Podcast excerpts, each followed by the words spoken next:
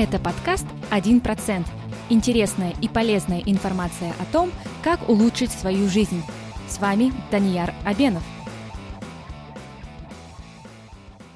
Всем привет! Добро пожаловать на очередной выпуск подкаста «1%». Со мной соведущая, редактор подкаста и моя замечательная жена Жанара. Всем привет!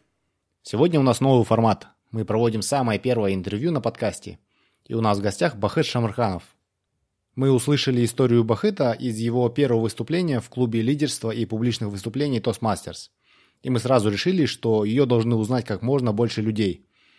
Его история является хорошим завершением цикла наших выпусков о питании. Бахыт сумел сбросить 20 килограмм за полгода, всего лишь немного изменив свои привычки. На его примере становится очевидно, что не обязательно быть богачом, спортивным фанатиком или любителем диет, чтобы держать себя в форме. Итак, начнем.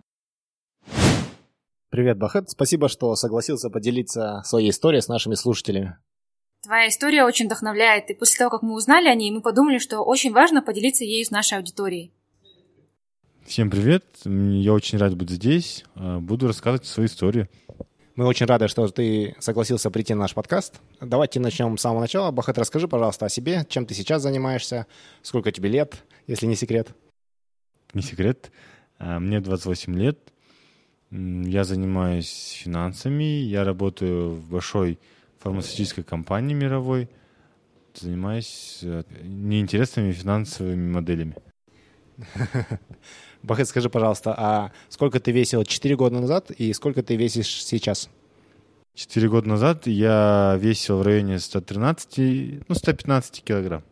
Потом в течение полугода я похудел до 91-92 килограмм. То есть около 20 килограмм ну, всего за полгода. 20 килограмм. За полгода. Все верно. И как ты пришел к своему максимальному весу?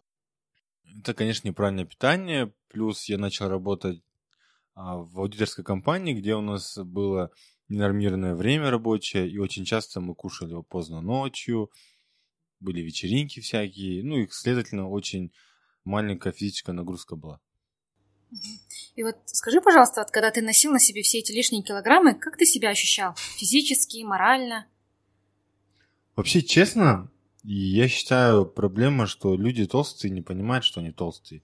Когда я был ну, очень большой и крупный, мне было комфортно. И многие мне говорили, делали замечания, что там у меня торчит живот, я становлюсь все круглее и круглее. Но я с этим жил, мне было спокойно, и вполне комфортно. Были какие-то стеснения в, в одежде, но я сам высокий, у меня метр сто девяносто, мне когда это не доставляло такого большого дискомфорта. Но я думаю, это просто потому, что я был молодой. Наверное, если я был бы в возрасте, это все равно сказывалось бы мне очень серьезно, но поэтому, как бы честно, у меня не было дискомфорта, и я себя считал вполне нормально. А что изменилось? Что заставило тебя пересмотреть свой образ жизни, и что заставило тебя подумать, что, возможно, ты был не в идеальной форме? Хороший вопрос. Я долго думал об этом. А, мне просто повезло, что я уехал учиться. Уехал учиться в Англию, и, и у меня очень кардинально поменялась жизнь. Что именно? Поменялся образ жизни, круг друзей, та же работа, не, не стало работы, появилось много времени. И, наверное, какой-то триггер был, когда у меня был румейт шеланкиец парень, и он купил а, гантели, штангу, и мы, он поставил на кухню. Смотрю, он начал заниматься, и я тоже начал заниматься. И как-то дальше больше, и когда начал понимать, что да, можно, можно похудеть, и начал системно к этому идти. То есть получается, что твое мировоззрение поменялось после того, как ты поменял свою среду, окружающую среду.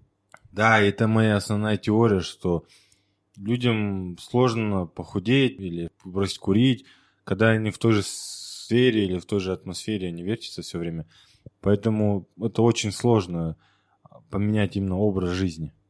Да, есть такая теория. Мы средние от пяти людей, которые нас окружают. Если у нас пять друзей, например, полный, то мы, скорее всего, будем полные. Если пять друзей курят, то мы, скорее всего, будем курить. Если пять друзей любят выпивать, то и мы будем выпивать. И эта теория очень широко распространяется во всех сферах жизни. И это одна из теорий, почему мы начали с Жанарой слушать подкасты, потому что мы подумали, мы не можем иногда выбирать окружение в связи с тем, что у нас нет времени там, общаться с людьми, которые мы хотим, или они недоступны нам, далеко живут в других странах. А когда мы слушаем подкаст, получается, третий человек, с которым мы общаемся, он всегда был э, тот человек, чьи подкасты мы слушали. Эти люди с подкастов стали нашим, нашим окружением, и благодаря тому, что мы слушали их подкасты, мы со временем постепенно-постепенно изменили свое мировоззрение, свою жизнь. Да, вообще не обязательно, чтобы было физическое присутствие людей, на которых можно опираться, которых можно использовать как примеры. Можно даже читать полезные книги и таким образом себя подстегивать. Не обязательно как Бахыт уезжать в другую страну учиться. Бахыт, а скажи, пожалуйста, с чего ты начал процесс изменения своей физиологии, своего мировоззрения? Какие были первые шаги?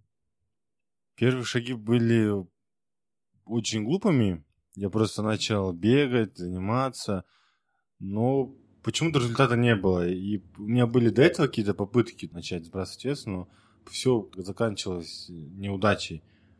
Потом я сел и начал читать, изучать процессы, как они работают в организме. И я понял, что для успеха нужно систематизировать подход. Начал считать калории. Начал считать калории, понимать, сколько я потребляю, сколько я трачу и какой еще у меня состав тела, какой у меня обмен веществ. То есть на голом энтузиазме, просто за счет желания похудеть, сложно похудеть. Нужно еще применить какую-то систему, как-то отслеживать свой прогресс и двигаться в каком-то определенном направлении, а не просто во все направления сразу. Да, да, моя гипотеза такая. Похудеть можно, и многие люди худеют, в принципе, но многие потом обратно набирают тот же вес, который потеряли. Mm-hmm. То есть все время быть голодным и быть на такой строгой диете, это всегда насилие над собой. И я, я считаю, что в длинной перспективе приводит к неудаче в большинстве случаев. Поэтому, чтобы закреплять результаты, и это был ну, очень долгий результат, нужно все равно иметь такой системный подход и понимать вообще, почему это происходит и, и как нужно с этим бороться. То есть, получается, когда ты работал над собой, то есть над тем, чтобы сбросить вес, ты еде себя не ограничивал, да? Потому что ты, допустим, не, не сидел на какой-то жесткой диете, не, не голодал. Да, я вообще не люблю слово диета. Ну, для меня диет диета это больше ограничение. Я считаю, как такое модное слово правильное питание. Угу. То есть нельзя, нельзя себя ограничивать. Даже в принципе, может, я забегаю вперед, но иногда можно себе позволить не очень полезную еду, но ты должен просто понимать, на что ты идешь, и потом как с этим будешь жить дальше. Да, все, что ты сказал, это полностью соответствует нашей с Жанарой тоже философии, и почему мы назвали наш подкаст 1%, а не 100%, потому что 100% менять себя сразу это довольно сложно, потому что мы все-таки люди, существа привычек, и сложно поменять все свои привычки. Но если менять по чуть-чуть, по чуть-чуть, и начать с того, чтобы менять не полностью свою диету, а вносить небольшие изменения, а, менять свои маленькие привычки, вырабатывать новые привычки, это намного более продуктивный процесс, чем сразу сказать, все, я с завтрашнего дня буду совершенно новый человек, и я перестану есть плохую еду, и начну ходить в тренажерный зал. Все люди делают так 1 января, и при этом к марту уже процентов 90 людей отсеиваются и перестают ходить да, в тренажерки даже, и все даже, остальное. по-моему, не к марту, а уже к февралю, по-моему, такой наступает день, когда очень сильно падает уровень людей, которые ходят э, в тренажерные залы. Да, верно. И даже психологи рекомендуют один день в неделю ты можешь позволять себе, ну, условно, все, что хочешь в рамках разумного, конечно, там есть э, какие-нибудь сладости, потом возвращаться.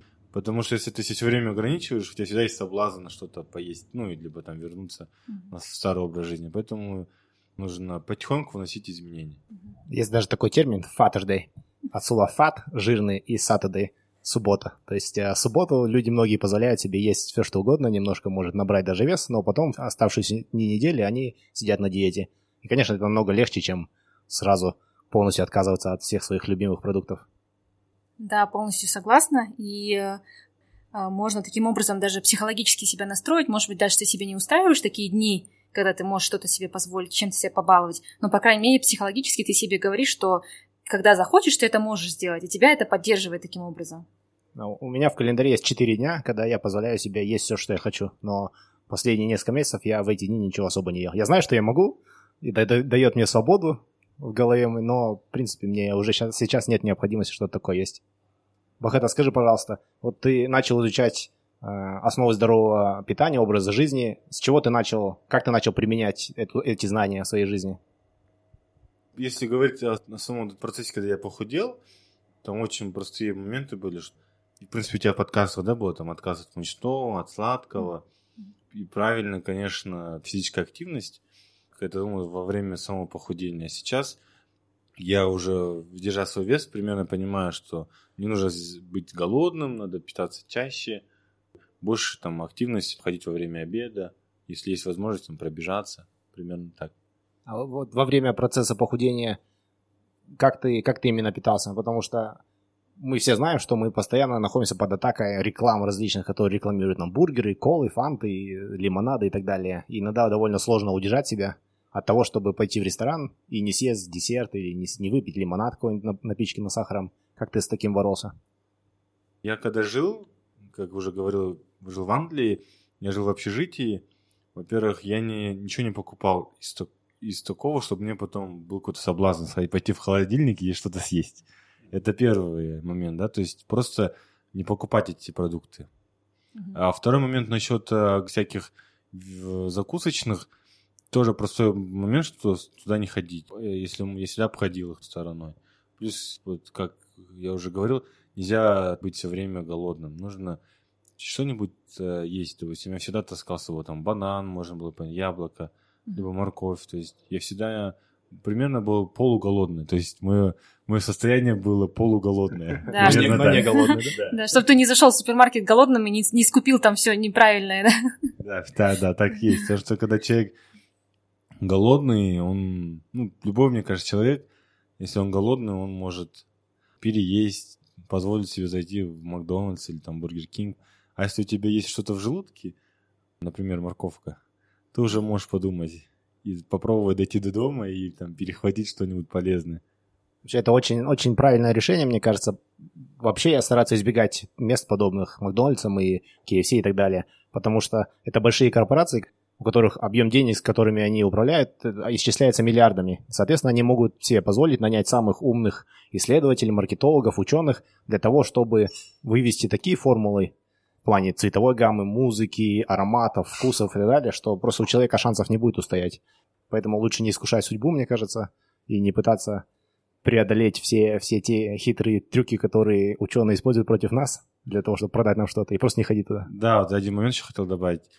Нужно избегать, но не всегда получается. Допустим, мой пример был, я там, с друзьями зайдешь, я всегда заказывал себе просто бургер, без, без меню, там, никогда не заказывал себе фри, всегда вместо колы брал либо воду, либо чай. А если брал Макдональдс, старался там не есть вторую булочку. Mm-hmm. Поэтому, то есть, если туда идешь, нужно подходить так трезво и пытаться избавляться от лишних, лишних калорий и лишней ненужной еды. Mm-hmm. Даже получается, даже питаясь в Макдональдсе, можно как-то так настроить, чтобы твое питание было немного здоровее, да? Ты упомянул довольно-таки интересный трюк. Если даже кто у кого-то нет выбора, ему надо пойти поесть иногда, попитаться бургером, то хотя бы можно убрать верхнюю булочку, как говорится. Хотя бы начать с этого. Мы продолжим после небольшого перерыва.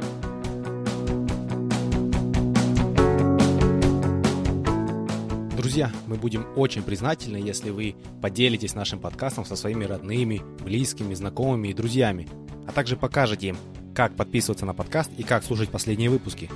Не забывайте также ставить нам 5 звездочек на iTunes и оставлять свои комментарии. Заранее спасибо.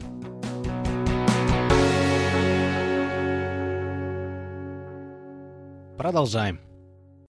Получается, ты изменил немножко свое питание, стал больше готовить дома, постарался, даже если ты ходишь в фастфуды, не есть все, что тебе предлагают.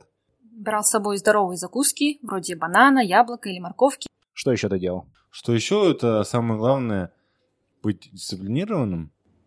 Я все время записывал калории, потому что сложно понять, что ты, ты в балансе или нет. Ну и просто делать это каждый день. То есть нужна просто дисциплина, как я говорил.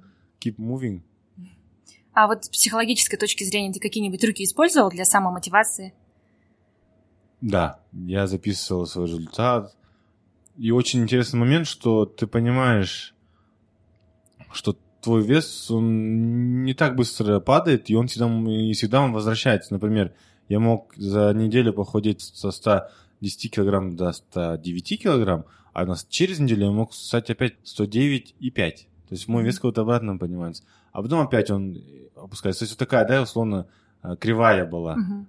И это меня мотивировало. Вначале расстраивало, а потом я понимал, угу. что ничего страшного, тренд нормальный, я поправился немножко, нельзя расстраиваться, и нужно идти дальше. То есть такой психологический э, трюк. Поэтому нужно записывать все время твой результат и понимать, что ты там можешь чуть поправиться, и опять ты будешь спускаться. многие, думаю, люди из-за этого расстраиваются, бросают все и идут к холодильнику и едят тортик. Ага. Если было легко, то все мы были бы двухметровыми гигантами с горой мышц и с шестью кубиками пресса. На да. самом деле все намного сложнее, и иногда бывает даже, когда нужно делать шаг назад. Главное при этом не останавливаться и продолжать движение в правильном направлении. Да, очень хорошо, что у тебя был такой позитивный и при этом реалистичный подход к своему прогрессу.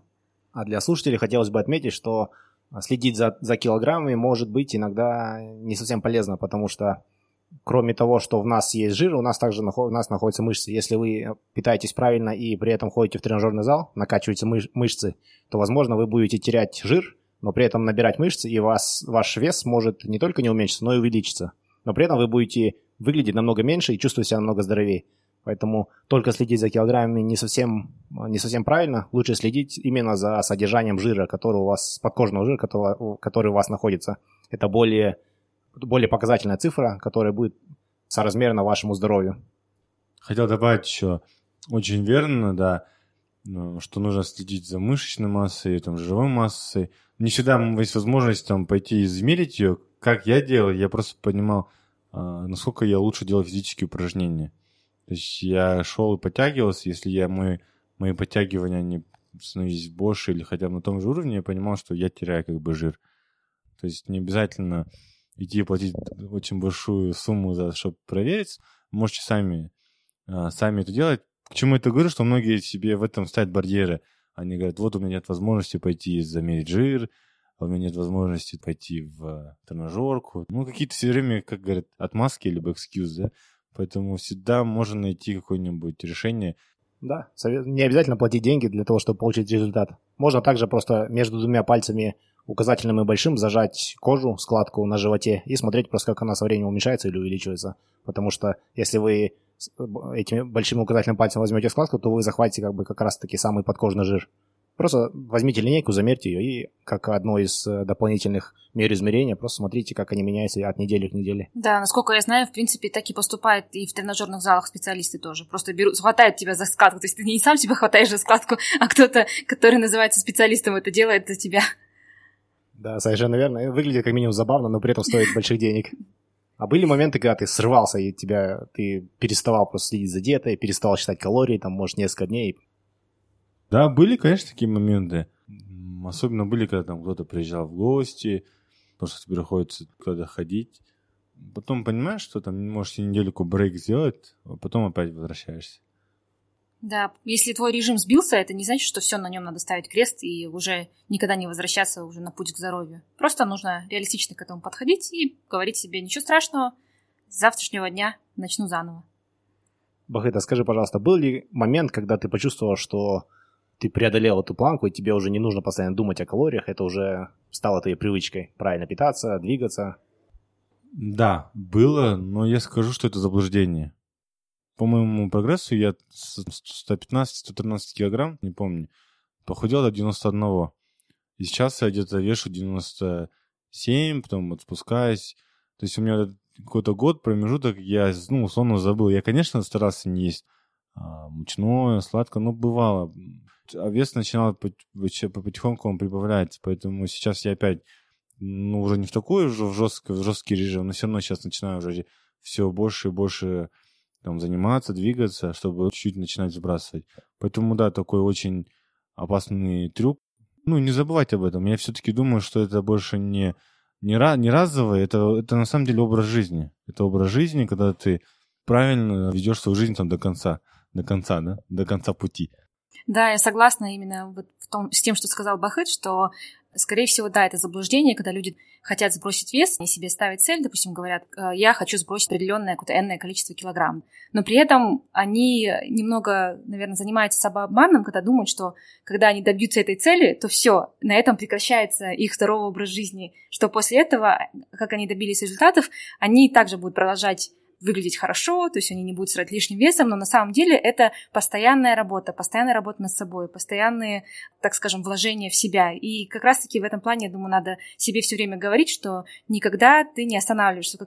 Да, можно относиться к своему, к своему телу так же, как к квартире. Вы не, не убираетесь раз в год, вы убираетесь каждую неделю или несколько раз в неделю. Также нужно относиться к телу. Постоянно нужно держать его в форме. Если вы протрете пыль один раз и потом год туда не будете заходить, там будет очень много пыли. То же самое с нашим телом. Если один раз вы покачали бицепс или пресс, а потом год его не трогали, то навряд ли он будет очень сильный и здоровый. Бахыт, скажи, пожалуйста, а как ты себя сейчас чувствуешь? Я себя чувствую хорошо, прекрасно, доволен своими результатами. Мне нравится смотреть на себя в зеркало. Примерно так. Ну, конечно, я сейчас не скажу, что я в идеальной форме, как я уже говорил, а, но я знаю, что мне очень далеко до моего максимума, но я знаю, что мне нужно еще работать над собой. А вот э, в проме физической формы, что еще в твоей жизни изменилось после того, как тебе удалось сбросить лишний вес? Хороший вопрос. Эм, я думаю, что, наверное, больше уверенности в себе. В плане того, что все возможно. Ну, и вот после такого я думаю, что все возможно, но трудно. Трудно не в плане, что недостижимо, а то, что человек должен понимать, что если он хочет добиться результата, ему нужно будет трудиться. И что не будет результата за, за неделю, за месяц, то есть это нужно месяца 4-5. Бахет, сейчас ты работаешь, и, насколько мы знаем, у тебя есть маленький ребенок. Как ты успеваешь физически держать себя в форме и двигаться побольше, учитывая, что у тебя, скорее всего, мало свободного времени? Я стараюсь ходить много пешком. То есть во время обеда я быстро перекусываю, беру еду с собой больше, ну, большую часть э, времени. Потом иду и хожу по, по Алмате, там, в ближайшие парки, ближайшие, по ближайшим улицам, и там в день прохожу в районе 5 километров. Хочу также отметить, что ходьба пешком – это бесплатное занятие. Совсем не обязательно записываться в дорогие тренажерные залы, платить деньги, чтобы поднимать там железо или ходить на беговой дорожке. Можно также с таким же успехом ходить и на улице, в парках, в горах, дышать свежим воздухом. Да, дешево и сердито получается. Да, ну и плюс я пытаюсь бегать, и, ну, не пытаюсь, я бегаю по вечерам, то есть просто у меня там договор с женой, что мы, у меня есть хоть свободное время, и я бегаю. Кстати, недавно время она начала бегать со мной. Все выигрывают. А, то есть, получается, теперь ты уже служишь э, примером для своих близких, в частности, для своей супруги, да? Ну, надеюсь, да. Мне кажется, это здорово, да, когда, когда жена и муж разделяют интересы именно к здоровому образу жизни. Когда намного сложнее отойти назад, делать шаг назад. Потому что всегда есть кто-то, кто рядом с тобой и помогает тебе двигаться вперед. Бахыт, какие советы ты можешь дать нашим слушателям, которые хотят тоже сбросить вес, которые не знают, возможно, с чего начать? Ну, в первую очередь, как я говорил, надо понять, что ты толстый. Ну, что тебе нужно что-то делать с телом. И нужно как говорят американцы, face the truth, да? Понять, что в чем, ну, в чем твоя проблема. И с ней бороться, то есть пойти сразу купить весы, а, замерить свой результат и понимать, что у тебя вот такая есть проблема. Если ты понимаешь, что у тебя есть проблема, ты с ней борешься. Поэтому я сейчас не буду говорить э, очень долго и говорить всякие там приемчики, просто нужно понять, что у тебя есть проблема, есть лишние килограммы, и понять, как ты от них избавишься. Вот и все. Да, все начинается с, с осознания. Не зря в американских клубах анонимных алкоголиков все приветствия начинаются с, с подтверждения того, что люди, которые там, они являются алкоголиками. Это важно знать, где ты находишься, на, какой, на каком этапе своей жизни, чтобы потом можно было от этого отталкиваться, предпринимать какие-то действия. А еще ты говорил, что ты изучал физиологические процессы, ты, как бы, получается, разрабатывал определенную систему. Хотелось бы узнать, какие именно, может быть, ты использовал ресурсы, какие-то книги полезные, может, какую-то информацию, на которую ты опирался? Вообще YouTube в помощь. YouTube. YouTube, да. Сейчас даже вспомню, был какой-то российский канал, YouTube-канал, где были бодибилдеры, фитнес-тренеры, которые начали проект, не помню, как он называется, где рассказывали про строение тела, как вообще работает органи- ну, организм. Очень много YouTube-каналов, где очень обширно и очень доступно объясняется вообще про тело, про как это работает, что нужно делать. Очень много, очень много видео. Другой вопрос, что нужно найти просто видео, которое нравится тебе. Если Бахет вспомнит этот канал, то мы э, дадим ссылку на него на нашем сайте 1%.com, все латинскими буквами, без цифр. Говоря об интернете, говоря о социальных сетях, хотелось бы спросить, если ты не возражаешь, если, например, кто-нибудь захочет с тобой связаться, Бахыт, как тебя можно будет найти? Без проблем, конечно, я очень буду рад помочь. Это Facebook. Наверное, ребята просто ставят мой профайл в Facebook, и вы можете писать. Да, пишите Бахету, он, он поможет. Ссылку мы дадим также на нашем сайте.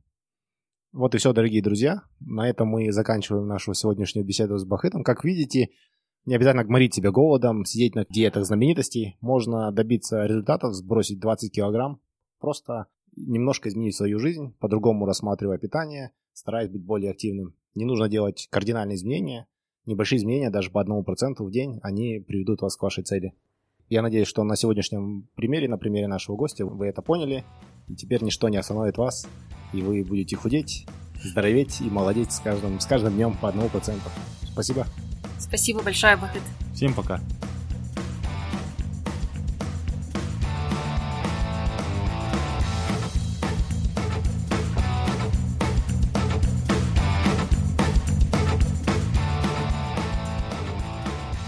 Если вы хотите узнать больше об этом выпуске, то заходите на наш сайт 1%.com.